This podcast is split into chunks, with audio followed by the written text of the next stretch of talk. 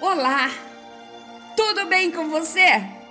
Olha, quero te dizer uma coisa. Eu eu tive um dia muito estressante hoje, muito cansativo. Mas eu finalizei o meu dia com uma coisa tão maravilhosa, com um Deus tão maravilhoso mostrando que ele é o Senhor da segunda chance. Olha, quantos não tiveram uma segunda chance? Jonas teve uma segunda chance. Adão teve uma segunda chance. Eu já tive segundas e segundas e segundas chances na minha vida espiritual. Deus é maravilhoso. E olha, seja o que for que tenha te acontecido, hoje é hoje é dia de segunda chance.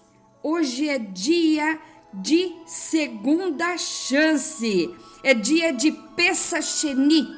Pesacheni é você comemorar de novo aquela saída do pecado, aquela partida do Egito. Sai fora, escapa-te por tua alma. E é isso que Deus vai falar conosco nesta nesta contagem do Homer.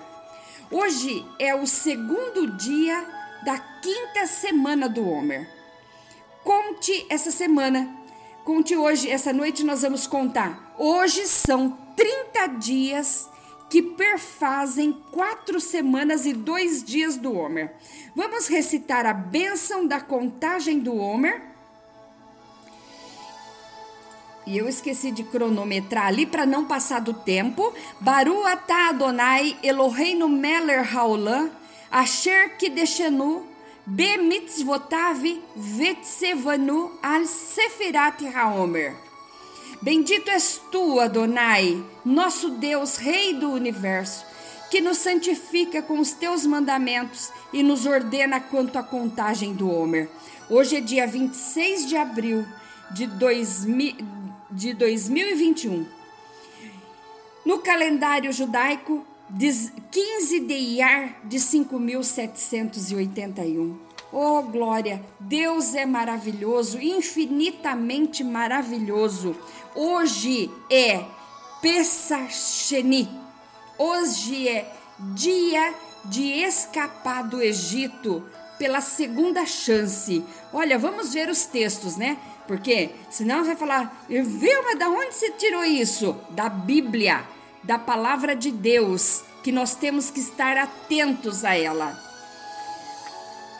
Então hoje temos na contagem do Homer essa surpresa maravilhosa do eterno Adonai, que sempre quer nos trazer para perto dele. Hoje inicia Pesacheni, olha que máximo! É o eterno Adonai presenteando as pessoas que precisam de uma segunda chance. Vamos aos textos. Números, capítulo 9, de 5 a 12.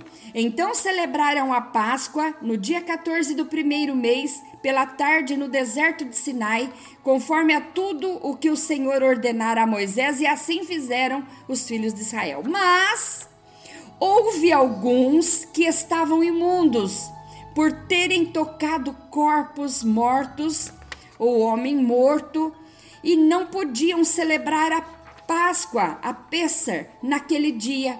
Por isso se chegaram até Moisés e Arão naquele mesmo dia e disseram: Aqueles homens disseram: Olha, imundo nós estamos pelo corpo de um homem morto, porque seríamos privados de oferecer a oferta do Senhor ao seu tempo determinado no meio dos filhos de Israel? Olha, eu tive um problema, escapou, eu não queria fazer, mas fiz, eu estou em pecado, eu não posso participar dessa dessa pêssar, eu não posso, mas e aí, tem uma segunda chance para mim? Olha aí, e disse-lhe Moisés: Esperai e eu ouvirei o que o Senhor vos ordenará. Moisés não sabia se eles teriam uma segunda chance, por isso foi consultar Adonai, foi consultar a Deus. Então veio a resposta: Oh, que lindo que é o nosso Deus!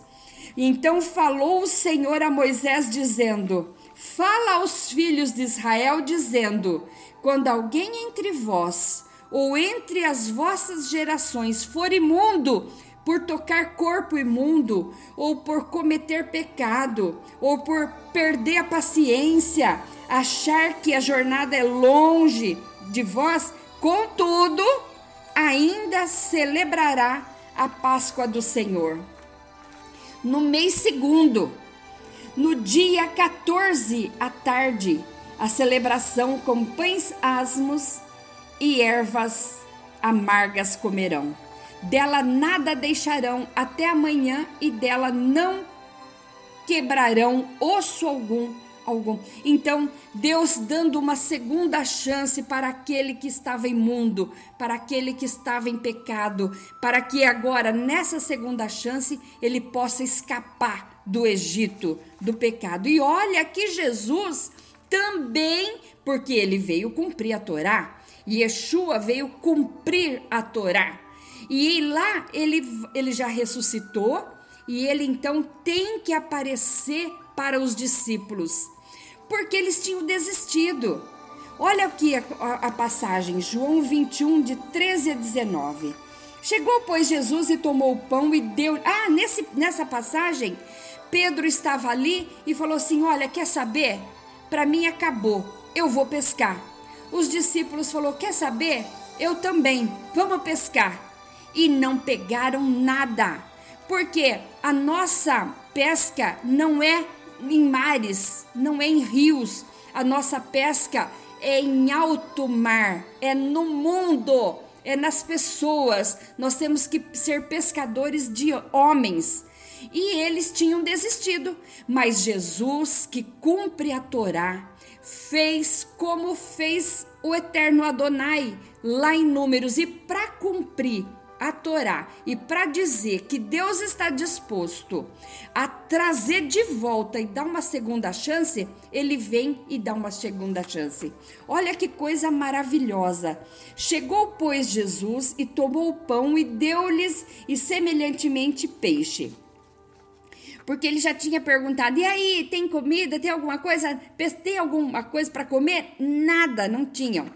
E já era a terceira vez que Jesus se manifestava aos seus discípulos depois de ter ressuscitado dentre os mortos. Essa terceira vez é para é, cumprir. Pai, Filho Espírito Santo. É, ele é total, ele é íntegro. E depois de terem jantado, Jesus disse a Simão Pedro: Simão, filho de Jonas, amas-me mais do que a estes? E ele respondeu: Sim, Senhor Tu sabes que eu te amo. Disse-lhe então: Então apacenta meus cordeiros. Para de procurar pesca em alto mar. Para de caçar peixe. Apacenta os meus cordeiros, as minhas ovelhinhas, aquelas que eu discipulei. Tornou a dizer-lhe pela segunda vez: Simão, filho de Jonas, amas-me? Disse-lhe: Sim, Senhor, tu sabes que eu te amo. Disse-lhe: Apacenta as minhas ovelhas. Disse-lhe pela terceira vez: Simão, filho de Jonas, amas-me? Simão entristeceu por lhe ter dito a terceira vez: Amas-me? E disse-lhe: Senhor, tu sabes tudo. Tu sabes que eu te amo, Jesus. Disse-lhe: Então apacenta minhas ovelhas disse-lhe Jesus. Apacenta então minhas ovelhas. Por que, que você está indo pescar? Eu já não deixei vocês discipulados, vocês já não foram discipulados. Porque, uh, olha, aqui lembra que foi três vezes. Ele falou três vezes. E, e ele e foi Pedro já tinha traído o Senhor, aquela confiança. Eu vou com o Senhor, vou e tal, e depois traiu antes que o galo cantasse. Aí agora parou com tudo. Ah, eu desanimei de tudo. Ao invés de sair pregando a palavra, ah, eu vou é pescar. Vamos pescar? Vamos, vamos todo mundo. Vamos continuar nosso trabalho. Não! Se o Senhor te chamou para fazer uma obra, não volte atrás. Se você pôs a mão no arado, não volte atrás. Vá em frente Faça aquilo que o Senhor nos ordena fazer. Na verdade, na verdade te digo que quando eras mais moço, te cingias a ti mesmo e andava por onde querias. Mas quando já fores velho, entenderás as tuas mãos, e outro te cingirá e te levará para onde tu não queiras. Ou seja, quando a gente é jovem, a gente recebe o chamado e sai para todo lado, não entende o chamado. Mas quando a gente está mais maduro, a gente vai saber que o Senhor nos chamou para fazer a obra. E disse isto significando com que morte havia ele de glorificar a Deus. E isto disse-lhe: segue-me. João capítulo 21, 13 a 19. E hoje é isso que nós vamos falar: Gevurá de Rod. Rod é a humildade, é aquela, é aquela humildade sem arrogância, é a ausência de arrogância. Gevurá, disciplina na humildade, ou seja, seja disciplinado nas, nas coisas no seu trabalho do dia a dia, nas coisas que o Senhor te ordenou. Tira toda a arrogância, seja humilde nas suas decisões. Humilde é sempre atentos àquilo que o Senhor deseja para nós. Que Deus abençoe sua vida. Até amanhã. E Pessacheni, há uma segunda chance para você escapar. Escapa-te por tua vida.